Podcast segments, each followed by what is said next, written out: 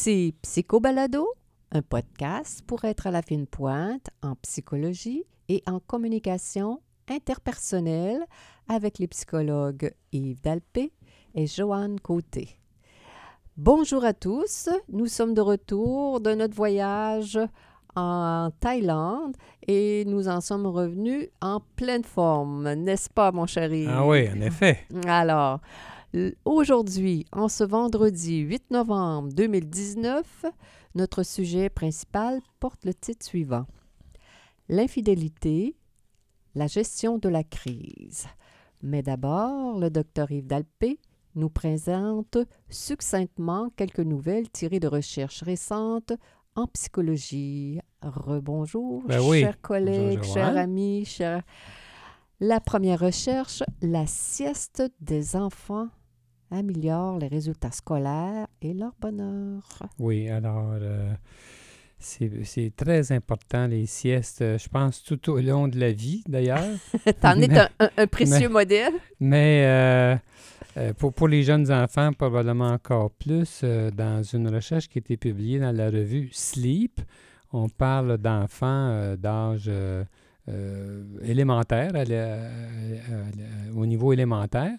Puis on a fait une recherche sur euh, presque 3000 enfants de ce... Mm-hmm. De, de, de, de, quatrième à sixième année en Chine. Ça s'est fait en Chine, cette ah. recherche-là.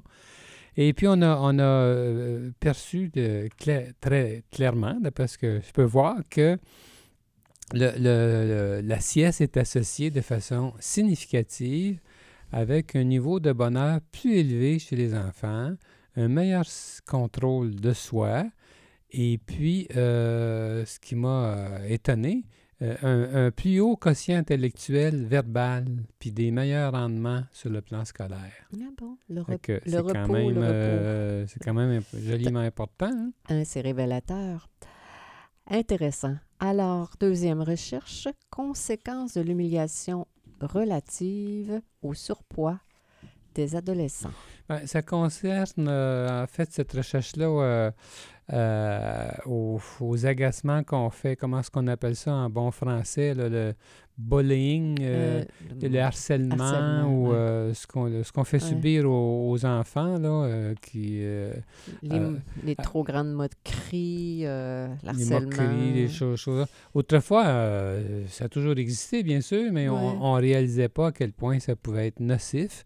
Alors, il y a une recherche qui est apparue dans la revue Health Psychology qui était faite sur presque 10 000 adolescents qui étaient LGBT, euh, mm-hmm. Et puis, euh, on s'est rendu compte que ces enfants-là qui se faisaient harceler, soit à cause de leur orientation sexuelle ou à cause de leur surpoids, euh, eh bien, ça les affectait énormément. Et puis, on voyait là, que ça augmentait le risque de consommation ah. d'alcool, évidemment. Mm de, de, marijuana, euh, cigarettes même. Euh, mm. ça pouvait les porter à manger trop. Mm. Et puis, eh ben, c'est associé avec une santé qui était moins bonne et puis des euh, plus de symptômes dépressifs et puis mm-hmm. un, estime de soi plus bas. Alors, ça fait du sens pour nous, en tout cas. Hein? C'est du, on pourrait dire même c'est du gros bon sens. Là, les, ces, ces enfants-là vont compenser comme par la drogue, l'alcool, etc. Pour, c'est comme une forme d'antidépresseur pour euh, se sortir de la honte, de l'humiliation. Alors, les amoureux choisissent toujours le même genre de personnes. Ben, ben voyons donc. Voyons hein? donc. Ça n'a pas été mon cas. Non. bon, OK. Euh, Joanne, c'est une recherche qui a été publiée dans euh, Proceedings of the National Academy of Sciences. Mm-hmm. Et c'était une, c'est une recherche longitudinale de 9 ans qui a mm-hmm. été faite en Allemagne sur des Allemands, hommes-femmes, 322 hommes et, 300, et, des femmes. Et euh, on s'est rendu compte qu'effectivement, les, les, gens ont, ont, tendance choisir le même genre de personne quand ils euh, changent de partenaire. Alors, par exemple, quelqu'un qui choisit, euh, qui euh, fréquente une mm-hmm. personne consciencieuse, dans sa relation future, il va choisir quelqu'un de consciencieux aussi. Mm. alors que si quelqu'un a choisi une personne plutôt névrotique, mm. il va, il va dans ses, futures, dans ses futures euh, relation amoureuse, il va aussi se, retrouver, se retourner vers une personne euh, névrotique aussi. Alors, il y a une consistance là, de... On peut dire que c'est un pattern que certaines personnes répètent, mais c'est pas c'est pas la, c'est pas pour tout le monde ça non plus là mais qu'est-ce que tu veux dire? Ben, comme je dis moi j'ai j'ai eu j'ai pas répété à, ah, tu veux dire que, oui. le même amour, le même amour. Quand tu m'as choisi là c'était supérieur comme choix ça? Alors tu dis bien ce que tu veux. on garde le, suspense. Ben c'est un ah c'est une belle euh, ben, des belles fleurs mieux le voir comme ça. Ben moi que l'inverse. Alors et maintenant on plonge dans notre sujet principal, la gestion de la crise de l'infidélité. Oui, ça c'est un sujet qu'on connaît bien. Euh, on peut rappeler la rédaction du livre que j'ai fait, euh, euh, que j'ai publié en, 2006. que, mm-hmm. le titre de mon livre s'appelait L'infidélité n'est pas banale. Mm-hmm. Et puis, Comment, composer avec comment, une crise? comment on mm. compose avec cette crise-là? Parce qu'on est bien placé, Joanne, n'est-ce pas, pour savoir à quel point c'est dérangeant, l'infidélité dans un couple. Euh, ben, comment les gens Avec le, témoignage de, de, nos clients, euh, avec les multiples formations qu'on a suivies sur ce sujet-là, on, on, a une bonne tête sur euh, ce que ça induit comme comme crise, comme anxiété, ben, comme découragement? Euh, surtout avec ce qu'on fait tous les jours depuis des années. Hein, on, reçoit des gens. On reçoit continuellement des gens. C'est un, une des raisons euh, qui amène les gens à consulter. Oui, il y en a bien d'autres, mais ça n'est une. Ça n'est une importante. Là. On le sait d'après les, les recherches que c'est une raison importante en thérapie conjugale parce, que c'est très, très dérangeant, énormément dérangeant. Exactement. C'est pas toujours comme au cinéma ou dans, la littérature ou quand, quand, on lit des livres où on, on, assiste à des pièces de théâtre où il y a de l'infidélité, on dirait toujours, ben, en tout cas souvent que c'est pas si c'est pas si terrible comme ça comme, ben, euh, comme épreuve. Pas, euh, je sais pas si je dirais ça comme ça, mais c'est que c'est souvent, c'est trop souvent, euh, bon, banalisé, mais euh, souvent, il y a quand même des grandes intrigues de, ce côté-là. Oui, bien... on, fait voir comment est-ce que c'est dérangeant quand même, là, la plupart du temps, mais des fois, c'est tourné un peu trop avec humour, puis ça, c'est, ça que j'aime pas, moi. Et, ou encore, des fois même, on, on, laisse presque entendre que c'est une bonne idée. Euh, exact. Alors, ça. entre nous deux, c'est rare que c'est une bonne idée, mais ben, ça, ça, c'est très, très rare. Pas avec pas, pas d'après ce que nos clients nous rapportent. Hein, ils sont tourmentés. Alors, qu'est-ce qu'on fait, Joanne? C'est ça qui est aujourd'hui notre angle. Qu'est-ce qu'on fait euh, pour composer avec cette crise-là? Euh, par exemple, si on parlait des, des, des, révélations, les pénibles révélations, avoir, avoir le, comment on fait ça? Là? Le, le, le courage euh, de quand, quand, on se fait poser, la, parce que souvent les gens vont se faire poser, l'époux, l'épouse va dire, ou le conjoint, conjoint, as-tu quelqu'un? Il me semble que t'es pas comme d'habitude, je cherche quelque chose. Et la personne va nier, va nier, va nier, va nier. Très souvent, il y a du déni jusqu'à temps que la personne se déguise, malgré elle, en détective pour faire la preuve que son amoureux ou son amoureuse euh, entretient un lien privilégié avec une tierce personne. Oui, ça arrive souvent qu'on entend des confidences là, dans ce sens-là que euh, celui qui a été fidèle va nier de façon catégorique ah et c'est d'autant plus dramatique par la suite quand c'est découvert la personne euh, qui a été trompée euh, est vraiment perd confiance parce ben, qu'elle l'a vu comment lui était catégorique, comment, l'autre était... Me, mentir en pleine face en bon québécois. Et de façon vigoureuse, alors c'est vraiment dérangeant. Alors donc, euh, c'est sûr que quand la, quand, quand, la personne est découverte, euh, elle est mieux de se mettre à table. C'est peut-être pas le fun toujours, mais euh, l'idéal, c'est évidemment d'affronter la situation puis de dire qu'il y en est. Oui. oui. Euh, ben, évidemment, il y a une petite nuance. Si on est devant quelqu'un qui est évidemment très agressif, très, très impulsif, c'est peut-être correct de ne pas, comment dire, se risquer d'être battu ou des choses comme ça. On comprend, ça prend du jugement. Mais règle générale, les, les, les personnes qui nous accompagnent, si la personne nous pose la question, j'appelle ça, ça faut être capable de, mettre la table, puis de, de sortir euh, de sa cachette pour euh, aller plus loin.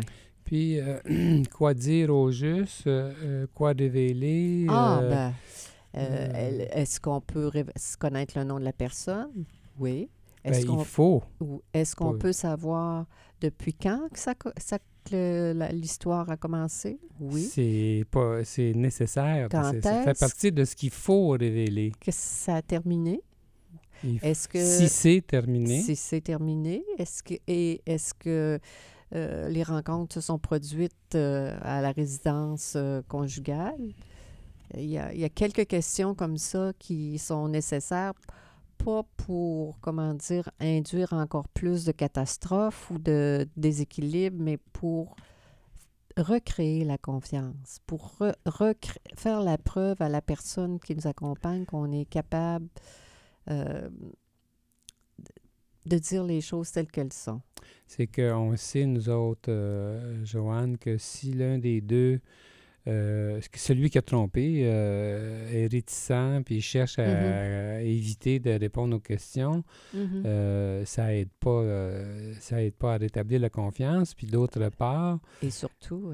D'autre part, en plus, souvent, ben si c'est pas fini, plus, plus, la personne est secrète, souvent il y a un lien avec le fait que c'est pas fini, et plus la personne est capable d'en parler je vais le dire plutôt comme ça, plus la personne est capable d'en parler, de dire dans quelles circonstances ça s'est passé et tout et tout, bien, plus, euh, plus il y a de chances que ça ne se reproduise pas. Alors que si elle garde tous ses secrets, il y a plus de chances que ça continue sans mm-hmm. que mm-hmm. l'autre le sache. Mm-hmm. Euh, maintenant, est-ce qu'on doit révéler les positions sexuelles? Ben non, euh, c'est pas nécessaire, tout ça. Là, on ne doit pas entrer dans ce genre de détails-là. Non, ça c'est C'est là que ça, ça, peut faire plus mal qu'autre chose. C'est pas la peine d'en ajouter, là, mais il y a, il y a quelques, questions euh, auxquelles il faut répondre. Oui, alors on doit... Mais souvent, on se fait poser la question, quand, quand on tient à la relation conjugale, même si on l'a trompé, on a intérêt à donner ces informations-là. Mais quand, dans notre esprit, on veut se séparer, est-ce que c'est nécessaire de donner tous ces détails-là?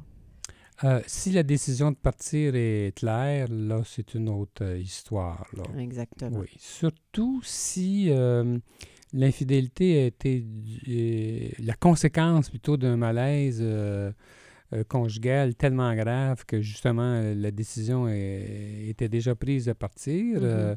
à ce moment-là, la raison de la séparation n'est pas l'infidélité, c'est plutôt la relation conjugale qui était euh, vraiment insatisfaisante.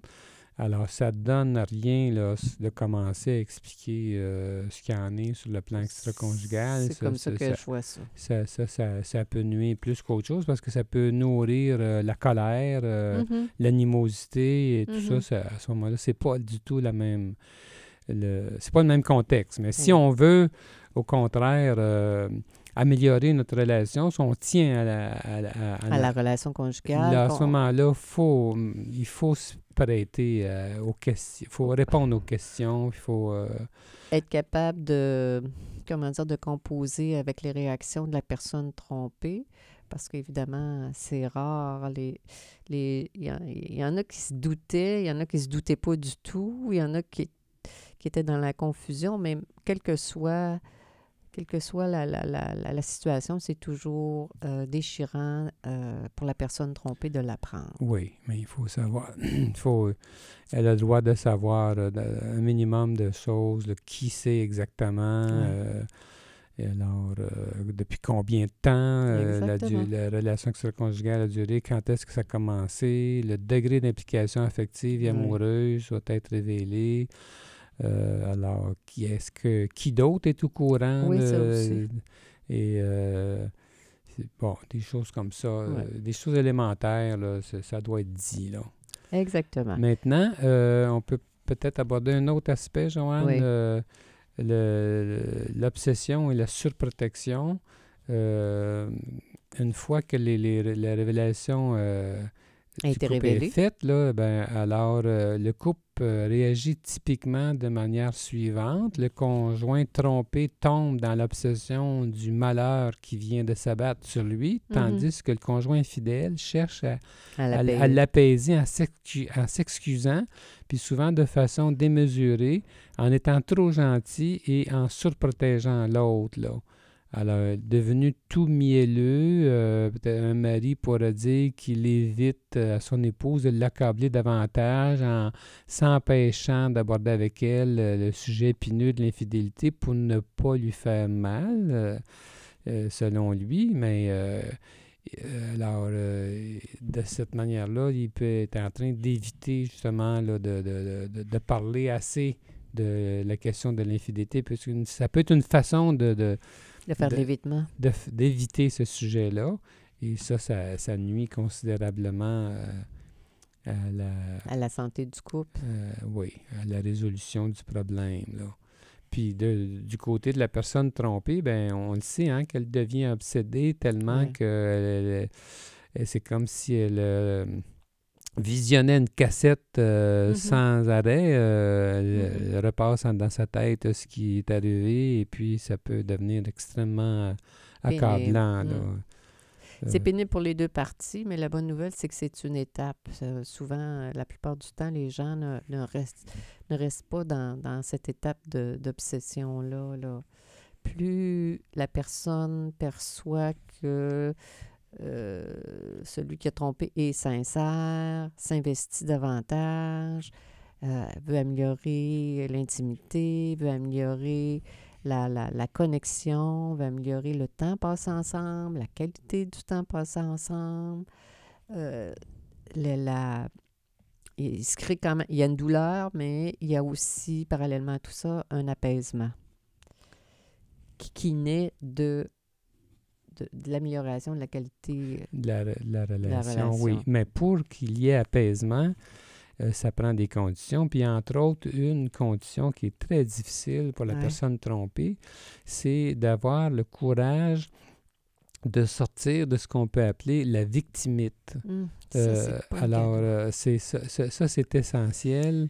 On comprend facilement la souffrance de la personne qui était trompée, mais euh, sa réaction obsessionnelle n'en devient pas moins euh, son pire ennemi s'il ne mm-hmm. parvient pas à sortir de cet état d'esprit, mm-hmm. qu'à son mariage s'en trouvera euh, compromis. Mm. Alors, en fait, le fond de l'affaire, on parle, notre titre, c'est la gestion de la crise. Le fond de l'affaire, ce qui peut aider foncièrement, c'est que la personne trompée, si elle voit que euh, celui qui l'a trompé, son, son, amoureux, est de bonne foi, qui mm-hmm. veut vraiment reconstruire, ben, c'est à ce moment-là, c'est de sortir de l'accusation et puis d'essayer de voir tous les deux ensemble, comme couple, mm-hmm. ce qui a pu faire en sorte que ça arrive. Alors souvent, souvent, on sait d'après les recherches, d'après la littérature là-dessus, que la plupart du temps, quand il y a infidélité, c'est parce qu'il y a eu de l'insatisfaction. Assurément. Euh, dans le couple. Et euh, cette insatisfaction-là euh, peut être vécue plus par celui qui a trompé, mais pas nécessairement. La plupart du temps, ce qu'on en pense, c'est qu'il y a une, une, une, insatisfaction conjugale de part et d'autre. qui a été étouffée. Ça a été étouffé, ça n'a pas été adressé. Euh, et ça peut être tous les sujets qui peuvent distancier un couple. Mm-hmm. Évidemment, il inclut la, question de la fréquence des relations mm-hmm. sexuelles, qui est une des raisons euh, fréquentes, mais euh, il y en a d'autres. L'intimité, le, temps passé ensemble. L'insatisfaction au niveau de la communication. les dépenses, etc. etc., etc. Il y a tous les sujets qui ont pu être sous-jacents puis amener la frustration. la frustration assez grande pour que euh, l'infidélité se manifeste. Alors donc, euh, c'est la bonne volonté de la personne trompée euh, qui peut faire la différence mm-hmm. si elle se, se, met à l'écoute de celui qui est infidèle et puis qu'elle adopte une attitude euh, euh, positive, on, peut le dire comme ça. Courageuse. Hein. Courageuse. Ça prend beaucoup de courage, c'est pas facile. Exactement. Moi, j'ai toujours de l'admiration quand j'ai ces personnes-là avec moi, de voir euh, leur motivation, sentir leur motivation, leur courage, l'amour, la peine, la colère. Je sens tout ça en même temps, là, puis j'ai je veux dire que j'ai, j'en profite ici. Je, devrais possiblement le dire aux personnes que, je les trouve euh, admirables euh, de, de passer au travers tout ça parce que souvent, euh, l'enjeu, l'enjeu vaut la peine. Oui, absolument. Puis on peut peut-être terminer cet, exposé trop bref de, mm-hmm. avec les trois conditions du, pardon. On pourrait dire les trois conditions de la résolution du problème, plutôt, ou de la résolution de la crise. Euh, ces euh, conditions. On sent la, la, personne qui a été trompée, elle, elle sent, euh, comment dire, que son conjoint a de la peine d'avoir de, la, de, de l'avoir souffrir? Oui, euh, euh doit, donc la, première condition, mm-hmm. c'est que le conjoint infidèle doit éprouver une peine authentique d'avoir infligé autant de douleur à l'autre. On, dirait que c'est comme euh, une ouverture à, à, tout le monde, à tout l'univers émotionnel. C'est comme celui qui a trompé, souvent, pas tout le temps, souvent, il ne se doutait pas que sa son conjoint, son conjoint l'aimait autant. Et là, de voir la peine, de voir le, la déstabilité, ça, ça, ça, ça induit... Ben, ce que je pense, Joanne, c'est que souvent, celui qui trompe, celui ou celle, mm-hmm. ne se doute pas de ce qu'il inflige à l'autre. Euh, il se fait plaisir. Rares sont, ceux, rares sont ceux qui regrettent le plaisir qu'ils ont eu. C'était agréable, c'est pas ça le problème. Mm-hmm. Mais, ils sont souvent surpris de voir l'ampleur de la réaction de, leur, amoureux ou amoureuse. Leur décision. Et puis, euh, donc, ça, s'ils aiment vraiment leur conjoint, leur amoureux, euh, amoureuse, ben, ça va paraître. Et puis, la personne qui a été trompée, ben, va va être touché par ce... Touché par ça, puis euh, enfin, on pourrait en reparler. Deuxième condition.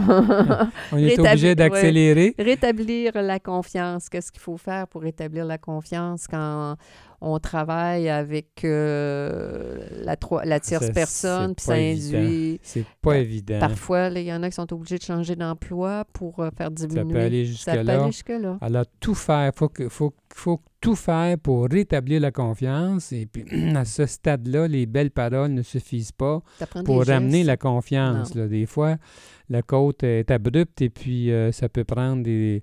Ça peut, justement, ça peut amener des, des, mm-hmm. décisions qui sont, qui sont graves. Là. Mm-hmm. Puis si l'infidèle est trop mou dans sa façon d'éloigner la maîtresse ou l'amant, ben, les doutes subsistent et contribuent à nourrir la méfiance du conjoint trompé. Alors, euh, mm. ça, c'est. finalement, la, dernière euh, condition? Eh découvrir les raisons de l'infidélité. Pour, pourquoi la personne qui est infidèle, elle a ouvert la porte à l'infidélité? Quelles étaient ses, insatisfactions?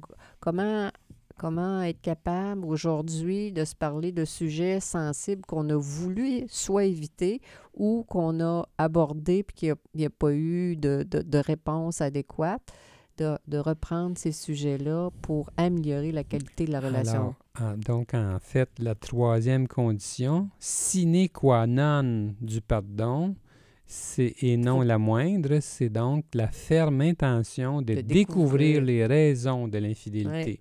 Alors, quand le, celui qui a trompé dit, là, regarde en avant, ça, on entend ça, notre oui. Hey, arrête, euh, regarde, en, avant, moi. Euh, ouais. regarde en avant, moi, le passé, ça me dit. Euh, là, là, si. Non, là, ça, ça, ça, ça, c'est, ça marchera pas, là, parce qu'il faut comprendre ce qui est arrivé. Il faut trouver. La personne a besoin de comprendre. les deux ont besoin de comprendre. Puis mm. souvent, celui qui, était, celui qui a trompé, de façon assez surprenante, des fois, il ne sait pas trop lui-même. Oui, ça, ça arrive. Ça arrive, on voit ça en entrevue. Alors donc, euh, ça, c'est une troisième... cette troisième condition-là peut prendre du temps et puis euh, il, faut, il faut vraiment... Euh, il faut vraiment s'y attarder. Ah. Alors, donc, des fois, les gens me disent comment est-ce que je vais voir si c'est, si, si je peux avoir confiance, qu'est-ce qui, sur mm-hmm. quel, sur mm-hmm. quel critère. Et puis moi, je dis que je leur réponds euh, dans ce temps-là que d'après moi, ce qui est peut-être le plus sécurisant pour la personne trompée, c'est justement de voir le conjoint fidèle se réinvestir et se rapprocher émotivement. Mm-hmm. Alors, c'est ça qui peut euh, éclairer là, sur euh, la suite des choses, sentir la proximité qui, qui est sincère. c'est ça qui peut faire la différence. Ah, ben c'est une belle conclusion, chérie. oui. Alors, donc, c'était Psycho Balado avec les psychologues euh, Joanne Côté et Yves Dalpé. Nous sommes psychologues cliniciens en pratique privée à Québec. Pour plus d'informations sur qui nous sommes, sur nos livres, nos services et nos podcasts, consultez notre site web euh, www.dalpécôté.com. Euh, alors, on souhaite une belle semaine à tous nos auditeurs de, par le monde entier. Et à bientôt alors. Au plaisir.